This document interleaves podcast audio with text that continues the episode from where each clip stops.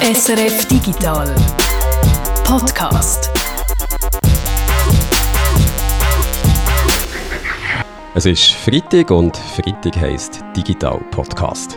Und in dieser Ausgabe schauen wir mal wieder, was die Schweizer Cyberkrieger so treiben. Der Reto hat bei der Übung Locked Shields dabei sein, eine grosse internationale Cyberübung. Und ich habe mal wieder geschaut, wie es so um meine Daten steht. Ich habe alle Daten angefordert, die Amazon von mir hat. Und um es schon mal zu verraten, da hat bei Amazon zum Bestellen für einen nicht nur ein Klick gelangt und Same-Day-Delivery, das hat es auch nicht gegeben.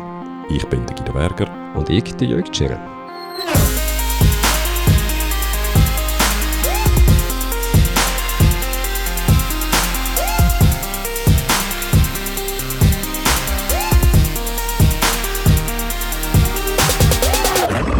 News haben wir diese Woche auch wieder und auch diese Woche geht es wieder um Elon Musk, darum, dass er Twitter jetzt eben doch kaufen will. Also so sieht es im Moment, wo wir das aufnehmen, am Freitag einmal aus. Der Elon Musk will Twitter für 44 Milliarden Dollar kaufen und das Unternehmen von der Börse wegnehmen, wieder ein privates Unternehmen daraus machen, wo er eben eigentlich zu sagen hätte. Guido, wir haben schon mal hier über Elon Musk und seine Pläne geredet. Dann ist noch nicht klar gewesen, wie sie dieser ganzen Geschichte wird ausgehen. Wir haben, glaube ich, dann von einem ziemlichen Hin und Her geredet. Eines hat er wollen kaufen, eines nein, doch wieder nicht mehr, eines hat er wieder wollen kaufen und er hat er nicht dürfen. Und jetzt sieht es aber doch so aus, als würde der Elon Musk Twitter kaufen. Was bedeutet die Übernahme für Twitter? Der Herr Musk hat eigentlich gesagt, dass er drei Sachen machen will. Er will einerseits Twitter freier machen, also einfach mehr zulassen, was man dort kann tweeten als jetzt. Er will weniger Leute blockieren, als das bis jetzt der Fall war. Äh, das ist das eine. Das zweite ist, er möchte, dass Twitter besser funktioniert, also dass weniger so Spam drauf äh, rumfliegt von anonymen Accounts, dass es weniger so Bot-Accounts gibt, die vollautomatisierte Zeug postet. Und bei diesen beiden Sachen hat er so Selbstbewusstsein, dass er das kann und besser weiß. Da ist aber natürlich offen, ob er das wirklich besser kann als jetzt die aktuelle Führung. Und dann das Dritte, was er noch gesagt hat, dass er machen will, äh, da geht es um Transparenz. Er will den, den Algorithmus von Twitter offenlegen Techniken, also die Art und Weise, wie ähm, gerechnet wird, was wie vielen Leuten wie stark angezeigt wird. Er hat sogar von Open Source geredet. Das wäre natürlich interessant, oder? Das interessiert auch uns sehr, wie Twitter genau funktioniert und äh, wie, wie, es, aussieht, also eben wie, wie so Zeug überhaupt verbreitet wird und wie die Timeline äh, berechnet wird. Da habe ich aber ein bisschen Mühe zu glauben, dass er das wirklich macht, oder? Das Erste ist, dass das einfach kompliziert ist, die Algorithmen. Also bloß weil man den Programmcode kennt, weiß man gar noch nicht unbedingt, wie dann äh, so ein Algorithmus dann tatsächlich funktioniert, wenn er eben genutzt wird von ganz, ganz ganz, ganz vielen Leuten. Das ist etwas, was ich mich jetzt immer habe gefragt wenn man das gehört, das klingt ja gut, wenn er sagt, er will das Open Source machen, sodass alle reinschauen können und dann auch wissen, wie das der Algorithmus funktioniert. Aber so ein Algorithmus, der ist ja um einiges komplizierter, als die meisten Leute wahrscheinlich sogar noch vorstellen. Also was nützt es denn überhaupt, das öffentlich zu machen? Kann wirklich jemand den Algorithmus so anschauen und sehen, aha, auf dem und dem Weg werden also Tweets so und so angezeigt. Wie schätzt du das ein? Nützt das irgendjemandem oder ist der Algorithmus nicht viel zu komplex, als dass die Open Source Geschichte wirklich irgendwie Folgen hätte? dort hängt es dann halt auch sehr darauf, äh, davon ab, wie viel dass er dann tatsächlich offenlegt. Also ob es jetzt sämtliche Code ist oder eben nur ein Teil. Oder? Und dass er sämtliche Code offenlegt, dann ist es dann natürlich sehr komplex, aber dann gibt es sicher Leute außerhalb des Unternehmens, die das dann können analysieren und Rückschlüsse ziehen. Aber das glaube ich nicht so richtig. Oder? Du gibst doch nicht 44 Milliarden für ein Unternehmen aus und verschenkst dann sozusagen allen einfach den Kern vom, vom Produkt. Also da habe ich ein bisschen Mühe, das zu glauben, dass wirklich alles offengelegt wird und wenn nur ein Teil offengelegt wird, dann ist immer offen, oder ob das dann wirklich aussagekräftig ist oder nicht. Es ist ja ein bisschen wie, wie die Coca-Cola-Formel eigentlich, die da wird öffentlich gemacht werden oder wie wenn man den Suchalgorithmus von Google würde öffentlich machen, ohne sehr gut gehütetes Geheimnis, also wie du sagst. Ich kann es mir auch kaum vorstellen, dass man das Unternehmen für 44 Milliarden kaufen und eigentlich das Wichtigste, was das Unternehmen hat, allen zugänglich machen. Und, äh, weil du jetzt Google ansprichst, das ist eigentlich bis jetzt immer die Argumentation von der grossen Social-Media-Plattformen, dass sie die Algorithmen, die bestimmen, wie ihr Newsfeed äh, bestimmt wird oder wie ihre Suchresultate genau zusammengesetzt werden äh, oder eben wie der Twitter-Feed bestimmt wird, haben sie bis jetzt eben immer gesagt, dass sie das genau nicht offenlegen wollen, weil sie Angst haben, dass dann jemand schnallt, wie man ihre Plattformen manipulieren kann, oder? Also wie dann jemand eben kann Zeug höher oben anzeigen in einem Newsfeed oder in einem Suchresultat, als er oder sie eigentlich dürfte. Und wegen dem haben sie es bis jetzt genau nicht offengelegt. Und da finde ich Transparenz grundsätzlich eigentlich schon besser, aber es ist wirklich sehr anspruchsvoll und darum bin ich da noch so ein bisschen unsicher, ob das dann wirklich macht. Das sind so die wichtigsten Auswirkungen, glaube ich. Und dann hat es noch zwei andere, die ich auch noch möchte erwähnen möchte. Ähm, die Unternehmen, die jetzt Werbung auf Twitter schalten. Ob die dann das gut finden, wenn es dort eher mehr problematische Tweets gibt als weniger, das wage ich eher ein bisschen zu bezweifeln. Bei Facebook hat es ja vor noch nicht allzu langer Zeit einen grossen Boykott gegeben, wo sehr viele grosse, grosse, weltweit tätige Unternehmen eigentlich das Gegenteil gefordert haben oder die haben dort mehr Kontrolle von Hate Speech und deren Art von äh, Aussagen gefordert und nicht weniger. Also das würde dann wahrscheinlich auch dazu führen, dass eher weniger Leute äh, auf Twitter Werbung schalten als mehr. Und als äh, letzte Auswirkung die Angestellten von Twitter, die kommen jetzt einen neuen Chef über, einen Chef, der ihnen so durch die Blume zu verstehen hat, dass das, was sie bis jetzt gemacht haben, nicht so gut war und einen Chef, der Teilzeit arbeitet, wo ja auch noch andere grosse grosse Unternehmen leitet. Und es könnte natürlich sein, dass eine neue Führung auch die Mitarbeiterinnen und Mitarbeiter beflügelt, aber es wäre schon auch möglich, dass es so einen Exodus gibt oder dass da äh, wichtige Leute gehen, dass äh, insgesamt dem Unternehmen Twitter Talent verloren geht in der nächsten Zeit. Gerade wenn du bei Twitter bis jetzt für die Moderation vielleicht zuständig bist, hast du wahrscheinlich ein recht schlechtes Gefühl, wenn du siehst, dass der Elon Musk Twitter eben so möchte umbauen, dass, wie du vorhin gesagt hast, wieder mehr problematische Tweets könnten zugelassen also dass die Moderation von den Tweets vielleicht äh, stark zurückgefahren wird. Äh, da kommen wir zu einem Punkt, wo der Elon Musk jetzt immer gesagt er sei an Twitter interessiert, weil es ein Hort von der Redefreiheit sei und auch müsse bleiben. Also weniger Einmischung, ich gesagt habe, weniger Moderation, weniger Kontosperrungen, vielleicht auch wieder Leute zurückholen, wo Konten sind gesperrt worden. Ich finde es wahnsinnig schwierig einzuschätzen, wie ernst dass es ihm mit dem Ganzen ist und was er eigentlich genau meint, wenn er von Redefreiheit redet. Also zum einen muss er ja wirklich auch abwägen, dass das nicht Twitter ein Ort kann werden, wo alle sich nur noch gegenseitig beschimpfen und verleumderisch irgendwie Hassreden führen, weil irgendwie muss das Unternehmen ja tragbar bleiben für grosse Unternehmen. Also ich kann mir jetzt nicht vorstellen, dass du irgendwie sag mal, wie der Coca-Cola bist und den Twitter-Account hast und unten dran beleidigen die Leute einfach nur und werfen davor, irgendwie Teil von einer grossen Weltverschwörung zu sein, was weiß ich.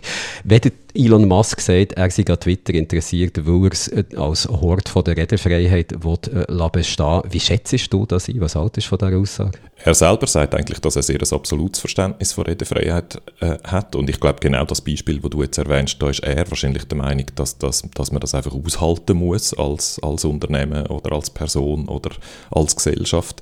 Es gibt Leute, wie zum Beispiel der Devin Coldway bei TechCrunch, der einen wahnsinnig hässigen Artikel zu dem Thema geschrieben hat, wo der Musk auch für total unqualifiziert haltet, äh, überhaupt Aussagen zu machen zur Redefreiheit. Er hat jetzt, es, es erscheint mindestens laut seinen Äußerungen nicht ein sehr differenziertes und fundiertes Verständnis zu haben von dem. Als Beispiel, er hat dann ja müssen erklären, was er darunter versteht und hat das in einem Tweet gemacht und hat dann im Wesentlichen geschrieben, Free Speech ist einfach das, wo, wo matches the law oder wo dem Gesetz entspricht.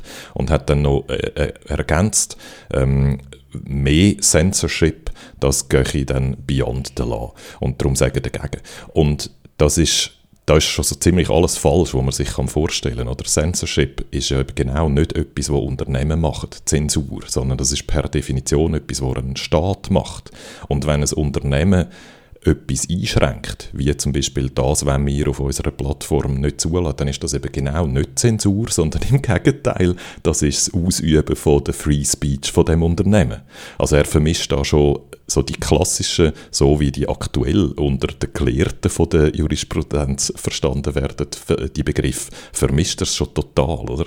Und redet eigentlich eher so populistisch und im allgemeinen Sprachgebrauch daher. Und das lässt einem einfach vermuten, dass er nicht wirklich verstanden hat, wie komplex die Materie eigentlich ist. Und wenn man so schaut, wie er sich bis jetzt verhalten hat, also auch gerade bei Twitter kann man ja auch sagen, wenn er von Free Speech redet, habe ich manchmal das Gefühl, meint er vor allem seine Speech, die so free bleiben, weil der Elon Musk ist schon öfter mal ist ihm auf die Finger gehauen worden, wenn er zum Beispiel Sachen hat tweetet über seine Unternehmen und durch das dann schlussendlich den Börsenkurs können beeinflussen und das ist für ihn zum Beispiel Free Speech, das können zu machen, aber mir scheint Free Speech ist für ihn auch, dass er andere kann beleidigen ohne irgendwie Konsequenzen müssen zu fürchten. Also ich würde sagen, er ist selber ja nicht unbedingt das Vorbild, wenn es um die ganze Sache geht.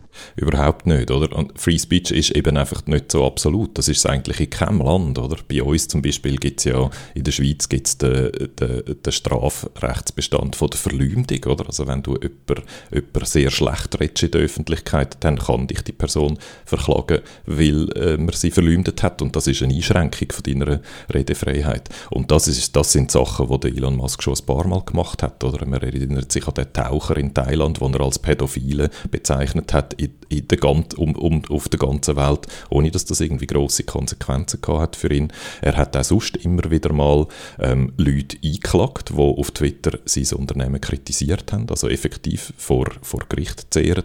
Es gibt so ein Beispiel von einem Student, der die Bewegungen von Elon Musk im Privatchat trackt und das dann auf Twitter am gepostet hat, der hat er aufgefordert, das nicht mehr zu machen. Also äh, er hat jetzt zwar seine Kritiker aufgefordert, auf Twitter zu bleiben, das ist auch so ein Tweet gewesen, wo ihm positiv ausgelegt worden ist. Da könnte man jetzt aber auch fies äh, interpretieren, dass er einfach eine bequeme Notification möchte, wenn ihn wieder jemand kritisiert auf Twitter, dass er dann kann seine Anwälte auf den jagen Also ich finde einfach sein Track Record äh, im, im Free Speech ist also alles andere als, als sauber. Er ist da nicht, ein, nicht ein sehr gutes Vorbild. Darum, insgesamt finde ich, muss man einfach sagen, es ist wirklich völlig unklar, was er genau jetzt meint mit Freier und ich teile jetzt so den Optimismus, wo man zum Teil liest in der Presse, teile ich also gar nicht. Und ich finde, es ist plausibler, dass Freier einfach in Wahrheit chaotischer und willkürlicher heißen wird. Das wird ändern zu seinem Tweeting-Style passen, muss man sagen, wo ja eher erratisch ist, würde ich mal sagen. Also ich, ich kann mir auch gut vorstellen, dass er einfach von Free Speech redet, wo es gut tönt, wo er selber findet, das sei wichtig, aber äh, sich vielleicht gar nicht so groß Gedanken hat gemacht, was Free Speech eigentlich wird bedeuten. Wie ist es eigentlich mit äh, diesen Konten, wo er gesagt hat, gesperrte Konten weil er eigentlich nicht mehr. Also können wir uns darauf gefasst machen, dass Donald Trump sein Konto wieder äh, nicht mehr gesperrt wird sein bei Twitter, dass der Donald Trump zu Twitter zurückkommt? Das haben natürlich die Leute äh, in den amerikanischen Medien den Herr Trump sofort selber gefragt und der hat gesagt, nein, er komme nicht zurück, er will bei seinem eigenen Netzwerk, bei Truth Social bleiben und das glaube ich in keine Sekunde, muss ich sagen. Also ich bin ziemlich sicher, dass der Trump auf Twitter zurückkommt, weil das ist einfach etwa das hundertmal größere Sprachrohr, als das er jetzt hat bei Truth Social und da wäre ich jetzt wahnsinnig überrascht, wenn er dem kann widerstehen Also ich gehe auch sonst äh, davon aus, dass ähm, verschiedene Leute, die eher so auf der, auf der rechten Seite vom politischen Spektrum äh, politisieren, die jetzt zum Teil eben gesperrt worden sind auf Twitter, dass die ebenfalls zurückkommen und entsprechend groß ist so in dem Teil von der, von der Medien auch die Freude jetzt über den Kauf von Elon Musk und ich frage mich so ein bisschen, ob es dort dann vielleicht, äh, das ist jetzt rein reine Spekulation, oder? aber ich frage mich, ob es dort vielleicht so ein bisschen wie eine Konsolidierung äh, gibt von den sozialen Medien, die in rechts äh, anzusiedeln sind. Also so die ganzen an anderen, die auch dann wirklich am, am rechten Rand sind, zum Teil Gab und Parler und Getter und so, die sind ja eigentlich alle entstanden als Reaktion auf das Gefühl, dass bei Twitter zu viel nicht erlaubt ist. Und dann könnte es jetzt schon sein, dass mindestens ein Teil von diesen Leuten wieder zurück zu äh, Twitter kommt. Und in dem Sinn würde mich dann eigentlich schon auch noch äh, interessieren, wer jetzt da eigentlich genau investiert hat. Oder? Der Elon Musk hat ja nicht alles aus dem eigenen Sack gekauft. Er hat einerseits einerseits Kredit aufgenommen bei den Banken, bei verschiedenen Banken, und dann hat er aber schon auch noch Investoren an Bord. Und das weiß man schlicht und einfach nicht, wer das war, ob da allenfalls jemand durchaus auch politische Absichten hat hinter der Neuausrichtung vom Unternehmen. Also wir haben gesagt, 44 Milliarden ist der Kaufpreis und eben das Geld hat oder Elon Musk nicht in der Hosentasche, der hat müssen schauen, bei anderen Leuten das aufzunehmen, hat zum Teil wahrscheinlich seine eigenen Aktien, die er in seinem Unternehmen hat, als Sicherheit geboten und das heisst, für ihn steht schon etwas auf dem Spiel und auch für die anderen, die da investieren und da finde ich es eigentlich noch spannend, wenn du jetzt sagst, vielleicht könnte Twitter so die Konsolidierung von der rechten Medien herbeiführen, aber wenn jetzt Twitter nur noch ein Sprachrohr für die Rechte wird oder ein Ort wird, wo sich die Rechte trifft, dann ist das ja auch nicht mehr interessant für andere Leute. Das ist vor allem auch nicht mehr interessant für Unternehmen, die ja immer wollen, so ein bisschen äh, die Stellung haben, dass sie über dem Ganzen stehen. Also da müssen sie ja wahnsinnig aufpassen, dass sie das Unternehmen durch das nicht an die Wange würden fahren, wenn sie jetzt da der rechten Stimme zu viel äh, Einfluss geben in diesem Netzwerk. Also kommen wir doch mal auf die wirtschaftliche Frage zurück. 44 Milliarden, das zahlst du jetzt nicht einfach so nur, glaube ich, oder ja, beim Elon Musk ist es schwierig zu sagen, aber normalerweise zahlt man so 44 Milliarden ja nicht nur, weil man etwas Freude hat und mit dem ein bisschen rumspielen Man hat meistens auch wirtschaftliche, handfeste, äh, finanzielle Interessen. Was ist denn der wirtschaftliche Reiz, den Twitter für ein Unternehmen wie der Elon Musk könnte haben? Er widerspricht dem eben wirklich direkt, oder? Er selber sagt, Economics don't matter. Ihm, ihm ist die Wirtschaftlichkeit vom, vom Unternehmen völlig egal, oder? Also auch das, was ich vorher gesagt habe, mit dass grosse werbetreibende Unternehmen vielleicht dann ein bisschen die Finger lönt von der Plattform, das wäre ihm dann, wenn man ihm glaubt, völlig egal, oder? Und das ist bis jetzt eines der grossen Probleme von Twitter, dass man zwar die riesen Deutungsmacht hat, dass alle Politikerinnen und Politiker von der Welt, alle Promis, äh, das Sprachrohr eben sehr gerne nutzen, dass sie können ungefiltert sagen, was sie, was sie von der Welt halten. Äh, aber es ist Twitter bis jetzt nicht so richtig gelungen, äh, das irgendwie zu Geld zu machen. Und da könnte jetzt natürlich äh, der Kauf durch, durch den Musk und eben also Wegnehmen von der Börse äh, das Unternehmen ein bisschen befreien von dem steten Druck der Aktionäre, das endlich zu profitabel zu machen. Oder? Also er sagt, ihm ist das völlig egal, er hat die 44 Milliarden einfach ausgegeben, aber weil er eben das nicht alles aus dem eigenen Sack gekauft hat, sondern weil er Kredit aufgenommen hat, äh, weil er eben auch noch Investoren an Bord hat, habe ich äh, ein bisschen Mühe zu glauben, dass dann so der Druck auf äh, Rentabilität, dass der völlig weg ist und nie, nie wieder zurückkommt. Das wird er irgendwann mal müssen lösen und weil das Twitter bis jetzt so schwer gefallen ist, wird das auch für Elon Musk schwierig sein, das, das Unternehmen rentabel zu machen. Jetzt gibt es auf der Welt ja nicht nur den Elon Musk und es gibt nicht nur Twitter, es gibt zum Beispiel auch den Mark Zuckerberg und äh, sein Konzern Meta, wo Facebook dazugehört, Instagram, WhatsApp auch. Also Twitter wird gleich vielleicht von Elon Musk kontrolliert, von einem mächtigen Mann. Facebook, Instagram, WhatsApp werden von Mark Zuckerberg kontrolliert. Also alles Orte, wo man gerne noch sagt, die sind so ein bisschen der virtuelle Dorfplatz, dort, wo sich Meinungen bilden, dort, wo man sich austauschen kann. Wie schätzt du das ein? Was macht das mit der Gesellschaft, wenn so wichtige Kommunikationskanäle von ein paar Männern quasi im Alleingang kontrolliert und gesteuert werden? Für mich ist das äh, demokratiepolitisch heikel, oder?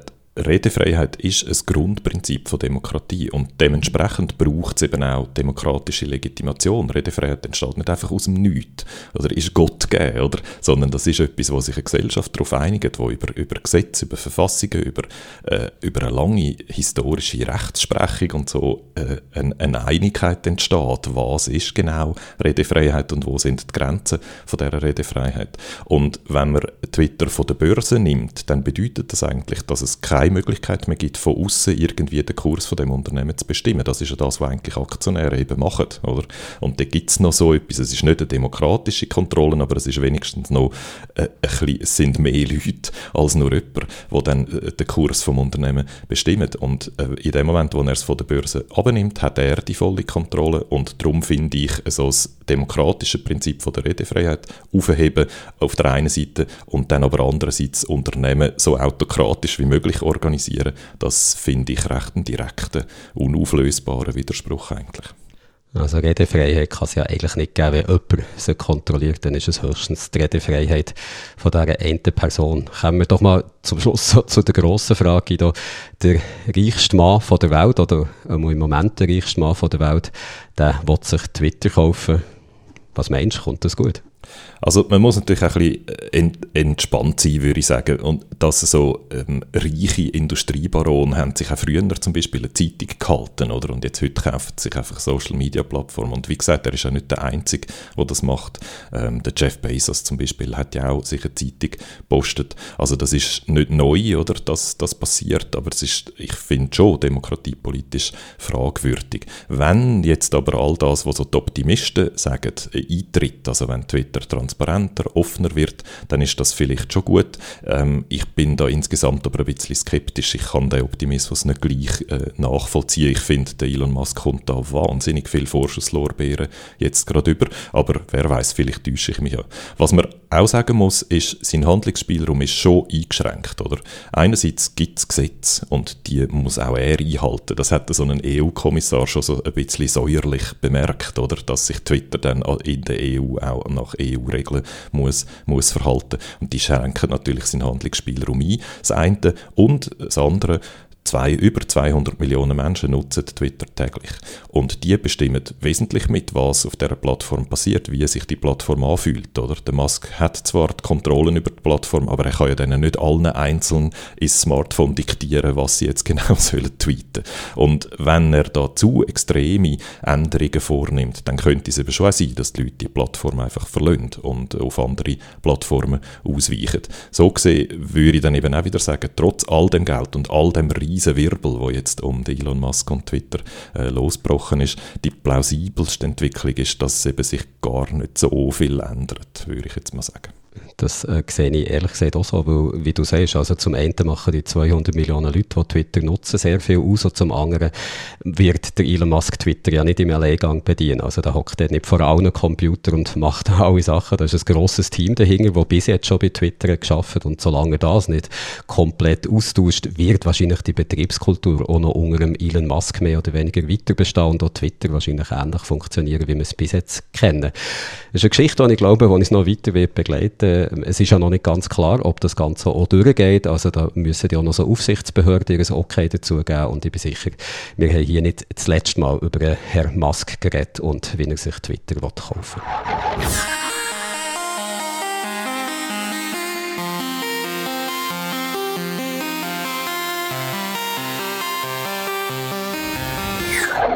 Es ist schon fast vier Jahre her, dass die ersten Rekruten, die, die Cyber RS gemacht haben, eingerückt sind. Offiziell heißt die RS Cyber Lehrgang. In der Kaserne Jasbach in der Nähe von Thun wird die, RS durchgeführt. Rita, du bist äh, mal vor vier Jahren zu Jasbach gewesen, wo die Armee den ersten Lehrgang vorgestellt hat und hast äh, heute mal geschaut, was in diesen vier Jahren gegangen ist. Es sind ja jetzt schon ausgebildete Cybersoldaten äh, am Start im Einsatz. Du hast ein paar besucht an einer grossen internationalen Cyberübung. Zuerst einmal die Frage, wäre die RS auch etwas für uns beide gewesen? Weil, so ein bisschen gelinde gesagt, sitzen wir ja noch gerne am Computer. ja, gut, wir haben ja beide nicht weitergemacht im Militär, von dem her eher nicht, weil die RS, das ist ein bisschen speziell, die geht 40 Wochen, das heißt, man muss sich verpflichten, zum Weitermachen bis mindestens zum äh, Wachmeister. Also von dem her wäre es wahrscheinlich für uns schon nichts gewesen. Dann äh, muss man sich natürlich noch fragen, ja, hätten sie uns denn genommen, wenn wir das jetzt hätten wollen? Weil da musst du dich also wirklich bewerben. Es gibt also ein Auswahlverfahren. Man muss natürlich militärdiensttauglich sein, belastbar, überdurchschnittliche Auffassungsgabe, verschwiegen, verantwortungsbewusst und man muss die erweiterte Personensicherheitsprüfung bestehen. Vielleicht könnte mir das alles erfüllen, aber jetzt Jetzt kommt natürlich noch mehr. Es geht nur, wenn du eine abgeschlossene Berufslehre hast als Informatiker, ICT-Fachfrau. Dann sind gesucht Maturandinnen mit Schwerpunkt in naturwissenschaftlichen Fächern. Das wäre für mich von dem her schon mal nichts gewesen. Äh, Studenten, ETH, Uni, Fachhochschule mit Fachrichtung Informatik, Physik, Mathematik, Elektrotechnik, Automation und oder Pädagogik. Das ist schon ziemlich heftig, was du mitbringen musst, bevor die RS machst, also da bist du dann auch noch sehr jung, irgendwie so 20. Und wenn ich mir überlege, ich so mit 20, von dem her ist jetzt die Antwort, glaube ich, nein, also ich könnte die RS nicht machen. Das gilt für mich ziemlich sicher auch, also ziemlich anspruchsvolle Kriterien im Vergleich zu einer, einfach so einer Durchschnitts-RS-Füsilier-RS oder was wir zwei gemacht haben? Kanone, ja. Ich bin mit der Kanone gewesen, dass, äh, ja, ich würde auch sagen, also das äh, gibt ja dann eben auch noch ein zweistufiges Selektionsverfahren. Und wenn du dann das geschafft hast, dann machst eben den Lehrgang, also dann kommt man in den Cyberlehrgang, äh, die militärische Ausbildung und wenn das durch ist, dann macht man dann den praktischen Dienst als Cyberwachtmeister und dann wirst du eigentlich eingeteilt in das Cyberbataillon 42. In dem Cyberbataillon 42 äh, sind seit dem Jahr also alle äh, Cyberformationen der Schweizer Armee zusammengefasst. Und die Aufgabe von so einem Cyberspezialist bei der Armee im Bereich Cyber Defense ist, wie es der englische Name sagt, Abwehr von Attacken. Analyse von Cyberereignissen ja, und Attacken, Analyse von Schwachstellen, die erkennen, äh, Cyberbedrohungen auf die Informatik und Kommunikationstechnik von der Armee herauszufinden, äh, Incidentmanagement und technische forensische Untersuchungen Analyse, Darstellungen, dann auch eigene Softwarewerkzeuge entwickeln und technische, forensische Beratung äh, auf dem Feld auch, also Ausbildung von Truppen. Und nach dem Abschluss vom Lehrgang hast du dann auch noch die Möglichkeit auf eine vereinfachte Zulassung für die Berufsprüfung Cyber Security Specialist äh, mit äh, eidgenössischem Fachausweis eidgenössischen Fachausweis hat es für uns nicht gegeben. In dem Fall bringt es natürlich schon etwas für den Beruf, wenn man so eine Ausbildung macht. Definitiv sicher mehr als das, was ich zum Beispiel gemacht habe, also das Umhantieren an den Kanonenjahrgang, irgendetwas zwischen 1920 und 1930, wenn ich mich richtig erinnere, wo ich äh, gemacht habe in der RS Anfangs äh, 90er Jahre. Und ja, es gibt dann sogar noch wirklich Weiterbildungen im In- und Ausland, also eine militärische Karriere ist möglich und man kann auch internationale Cyberabwehrübungen mitmachen. Stichwort ist da Lockheed Shields, die weltweit grösste Cyberabwehrübung. Die hat vor einer guten Woche stattgefunden, ist die wieder durchgeführt worden. Die Schweiz ist da auch mit dabei gewesen bei dieser Übung, zusammen mit 32 anderen Nationen. Die meisten davon sind NATO-Nationen. Hinter der Übung Lockheed Shields steht das Cooperative Cyber Defense Center of Excellence, CCDCOE. Erinnert einem immer an CCDC, kann nicht anders erinnert an ACDC und ich würde sagen, deren Abkürzung verleihen wir jetzt schon den Titel so Abkürzung vom Jahrhundert, CCDCOE eben das Center of Excellence. Äh, so ein Center of Excellence ist eine nationale oder multinationale militärische Dienststelle von der NATO, wo so als ein offizielles gemeinsames Kompetenzzentrum geführt wird für bestimmte äh, Schwerpunkte. Da gibt es ganz viele von diesen Kompetenzzentren und in dem Fall, wo wir jetzt anschauen, eben ist es Cyberabwehr.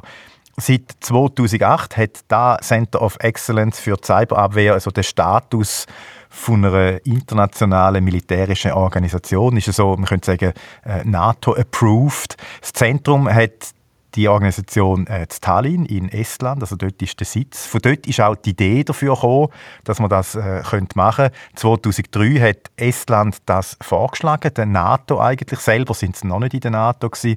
und dass die Idee eigentlich nicht so schlecht war, hat sich dann 2007 gezeigt, wo es Cyberangriff gegeben hat auf Estland und da hat man eigentlich so zum ersten Mal richtig heftig gemerkt, wie verwundbar dass man eben ist, also dass eigentlich auch alle NATO-Staaten sind die Institutionen, die Gesellschaften, die Infrastruktur und so. Also wenn so eine Störung kommt und eben zum Beispiel die Informations- und Kommunikationssysteme dann darunter leiden oder äh, im Fall von diesen Angriffen da in Estland, hätte ja dann Estland eigentlich müssen das ganze Internet müssen trennen vom, vom Rest der Welt und das sind natürlich riesige Einschränkungen gewesen. Und damit so etwas eben nicht mehr passiert, hat man das Kompetenzzentrum geschaffen in Tallinn in Estland. Und einer, der schon dort war, ist der Friedrich Steiger. Er befasst sich bei SRF mit Sicherheitspolitik. Er ist vor ein paar Jahren einmal in Tallinn gewesen, bei dem äh, Cyberabwehrzentrum. Das sind zum Teil Schulungsräume, das sind Büros, es gibt auch so eine Art ein, ein Kommandozentrum, ist nicht das richtige Wort, weil es werden ja keine Truppen kommandiert, aber es sind natürlich so Räume mit sehr vielen äh, technischen Installationen. Im Detail äh, erfahrt man nicht alles, was dort hier passiert und was man kann machen damit. Es ist eingerichtet ist in einer ehemaligen Kaserne, also wo fast ein bisschen äh, so 19. Jahrhundert mäßig noch aussieht, also ein bisschen außerhalb vom Zentrum von Tallinn, aber innen ist alles äh, hochmodern eingerichtet und da gibt es so einen Basis-Stuff, äh, der dort ist. Mitarbeiter, die immer dort sind und eben immer wieder für Übungen oder für Forschungsprojekte und so, wo die Spezialisten aus dem Ausland, das sind Militärs und auch Zivile, dort hier dann manchmal ein paar Tage, manchmal ein paar Wochen an etwas arbeiten. Zum Beispiel eben an der grössten Cyberabwehrübung der Welt, Lockheed Shields. Wieso, dass da die Schweiz kann mitmachen kann, wir, die ja eigentlich nicht in der NATO sind und was das uns bringt, da reden wir nachher noch darüber mit dem Friedrich Steiger, wo uns die Bedeutung vom Zentrum einordnet aus äh, sicherheitspolitischer Sicht. CCDCOE, also das Zentrum von der NATO, wo so Attacken soll verhindern und für das organisieren sie jedes Jahr die grosse Übung Lockheed Shields. Die wird seit äh, 2010 durchgeführt. Du bist geschaut in Bern, dort ist ein Team von der Schweizer am Start gewesen. Eben jetzt also Soldaten aus der Cyber-RS, dem Cyber-Lehrgang, die an dieser Übung mitgemacht haben. Also ja, es hat effektiv äh, solche, die noch in der RS sind, aber auch ein paar, die schon eingeteilt sind in dem neuen Cyberbataillon äh, 42. Und dann hat es noch auch Angehörige von der Miliz vom Fachstab äh, Cyber dort gehabt. Und äh, die haben alle zusammen das sogenannte Team Blue bildet. Die blauen Teams sind Abwehrer. 24 von den 33 Nationen sind äh, so blaue Teams. Und die, die in dem Team Red sind, die greifen dann an. Das klingt jetzt so ein bisschen nach äh, Computerspiel. ja, der Begriff ist aber effektiv auch vor Ort gefallen und das ist auch nicht abwertend oder so gemeint, dass es nur so ein Spiel ist. Ich meine, es ist im Prinzip ein Spiel, es ist ja eine Simulation, aber äh, ja, es passt schon. Es sind verschiedene Teams, ein Rollenspiel, das Ganze ist vernetzt. Angriff, wo die roten Teams jetzt machen in der Locked Shield Übung, da ja, das ist ein, ein, natürlich ein Szenario, ein fiktives Szenario. Es geht um einen Konflikt zwischen zwei Nationen, wo auch im virtuellen Raum eben Angriffe durchführen und die Cyber-Leute jetzt in der Schweiz auch, die haben dann innerhalb von dieser Übung die Aufgabe, so die zentrale Informatik, Infrastrukturen vor Angriff von der anderen Nation äh, zu schützen. Konkret ist es in dieser Übung jetzt gegangen um Informatikinfrastrukturen von der Wasser- und Energieversorgung, von der Finanzindustrie und auch von der Landesverteidigung. Also Sie müssen hier in dieser Übung so die Stabilität im eigenen fiktiven Land sicherstellen. Und schauen wir mal, wie das Schweizer Team Blau da so macht. Voilà, kann ich euch schnell äh, erklären, wo wir sind und was hier am Ablaufen ist. In diesem Raum hier tun wir die ganze Lage überwachen und entsprechend die Lage äh, beurteilen und dann Handlungen definieren. Da ist der und nein, wenn ihr jetzt einen Namen erwartet, kann ich euch leider nicht bieten, weil alle, die hier mitmachen bei Locked Shields, die müssen anonym bleiben. Und wir finden jetzt auch nicht einfach einen Namen, sondern lassen es doch einfach gerade bleiben. Wenn ich aber kann sagen der, den ihr hier gehört habt, das ist der stellvertretende Leiter vom Schweizer Team Blue. Und der Raum, wo wir drin sind, sieht etwa so aus. Also in einem U sind etwa ein Dutzend Tisch angeordnet, drauf immer mehrere recht große Monitore. Es hat teilweise so Schildli dran gehabt, um zu sehen, was für ein Arbeitsplatz ist, also was die Person, die dort ist, genau macht. Also genau ist übertrieben, es ist relativ kryptisch, da ist zum Beispiel gestanden Detect Power Air Defense Sea Respond Square SO äh, FC, keine Ahnung, was die Abkürzung bedeutet. 5G, also 5G, geht wahrscheinlich irgendwie um Handynetz und äh, COOP, also irgendwie, weiß auch nicht, Corporation. Coop, kann ich. Coop. die Soldaten, die da hinter den Monitoren gehockt sind, die haben garantiert gewusst, was das bedeutet. Und an der Wand hat es dann auch noch Displays gehabt, vorne dran ein ganz riesiges Display mit ganz vielen Infos. Das ist die Darstellung des Netzwerkes, das wir zu verteidigen haben, das in verschiedene Zonen geteilt ist und die verschiedenen kritische Infrastrukturen und Services, die da ihre Zone, Unterzone haben. Also grundsätzlich jede dargestellte Farbe da ist eine der Netzwerk der Systeme, die wir verteidigen müssen. Alles ist ein Ziel für Rot. Das ist jetzt nicht die äh, Darstellung der Angriffe in Echtzeit. Das monitoren wir mit verschiedenen Tools und Plattformen. Das ist einfach der Überblick des Netzes und der verschiedenen äh, Host, Stationen, äh, Komponenten von diesem Netz. Diese Struktur haben wir von der Übungsleitung gekriegt. So sieht es aus. Dann haben wir geschaut, ist es wirklich so? und haben plötzlich Sachen herausgefunden, die nicht da sein sollten, gemäß äh, das Originalnetzwerk. Das heißt, es ist da ein Host, der äh, von Schatteninfrastruktur Schatteninfrastruktur, eine Infrastruktur, die irgendwie nicht da angehört, das Netzwerk. Das könnte ein mögliches Problem sein ein Angriff, äh, so weit, so gut und irgendwo auch verständlich. Sonst muss ich sagen, die ganzen Infos auf dem riesigen Display oder auch auf den Monitoren bei den Arbeitsplätzen äh, ist noch schwierig zu beschreiben. Ich habe da nicht so allzu viel davon verstanden, aber da kommt Ihnen, glaube ich, noch recht entgegen. Wenn ihr etwas sieht, das äh, ja, das Verständnis erhöht, wo wir sind, was gemacht wird und so weiter, dann bitte einfach ignorieren, damit wir auch äh, mit der Übungsleitung weiter gut in Kontakt bleiben. Spielverderber wollen wir wirklich nicht sein, darum mein ganz diskreter Hinweis an dich, du solltest nicht zu viel erzählen. Nein, das äh, ist wirklich so, aber das ist auch, auch, überhaupt keine Gefahr, weil ich kenne mich jetzt nicht aus bei all diesen Tools und so weiter, die es da einsetzen. Fotografieren hat man natürlich auch nicht dürfen vor Ort, äh, also wie es da zum Beispiel eben die Hosts abwehren, die nicht dürfen im Netzwerk sein. Das ist so die äh, technische Netzwerkebene was da angeht, also so das Beobachten von der taktischen, technischen Cyberlage. Sie haben aber auch noch anders gemacht. Jetzt können wir schnell da hingehen. Zu einem Tisch, ein paar Meter neben der riesigen Anzeige, aber auch wieder mit mehreren Monitoren drauf. Da überwachen sie die ganze Informationssphäre, sagt der stellvertretende Team Blauleiter. Das ist sehr wichtig. Weil ein Angriff auf die Wasserversorgung oder die Elektrizitätsversorgung wird einen äh, Effekt auf die Bevölkerung haben und die wird auch reagieren.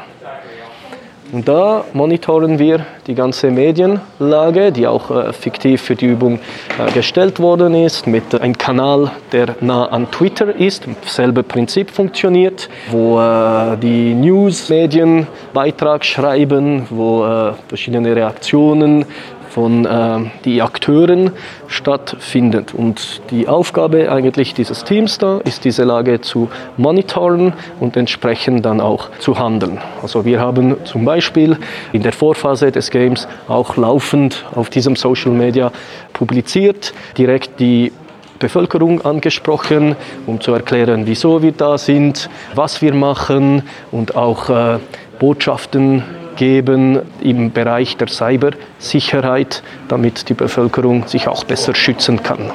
Es ist auch eine äh, proaktive Umsetzung hier. Also was mir jetzt da auffällt, äh, ist, wie entspannt dass die alle sind. Und auch im Hintergrund hört man nur so ein Gemurmel, eigentlich eine ziemlich ruhige Atmosphäre, für das die jetzt eigentlich angegriffen werden. Ja, der Besuch, den ich hier machen konnte, da sind äh, noch in der Vorbereitungsphase gewesen. Erst am Tag darauf hat dann die eigentliche Übung angefangen. Und die eigentliche Übung, das heißt dann auch, da sind dann wirklich viele Angriffe angestanden von den roten Teams. Mehr als 8000 Attacken. Und da haben sich schon alle darauf äh, gefreut. Peter, das tönt jetzt vielleicht ein bisschen fremd in deinen oder unseren Ohren. Also sich freuen, oder? Ähm, in, innerhalb vom Kontext von einer RS oder von einem WK.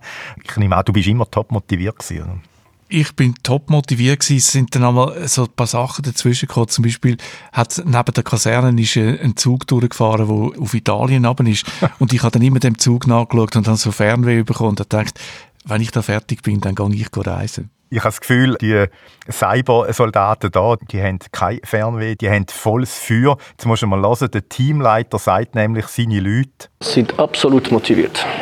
Also man muss sie zwingen, ja, um zu schlafen. Ja, genau, es ist eher so, ja. Das ist jetzt ja. für mich als Absolvent einer klassischen RS schwierig vorzustellen. Genau.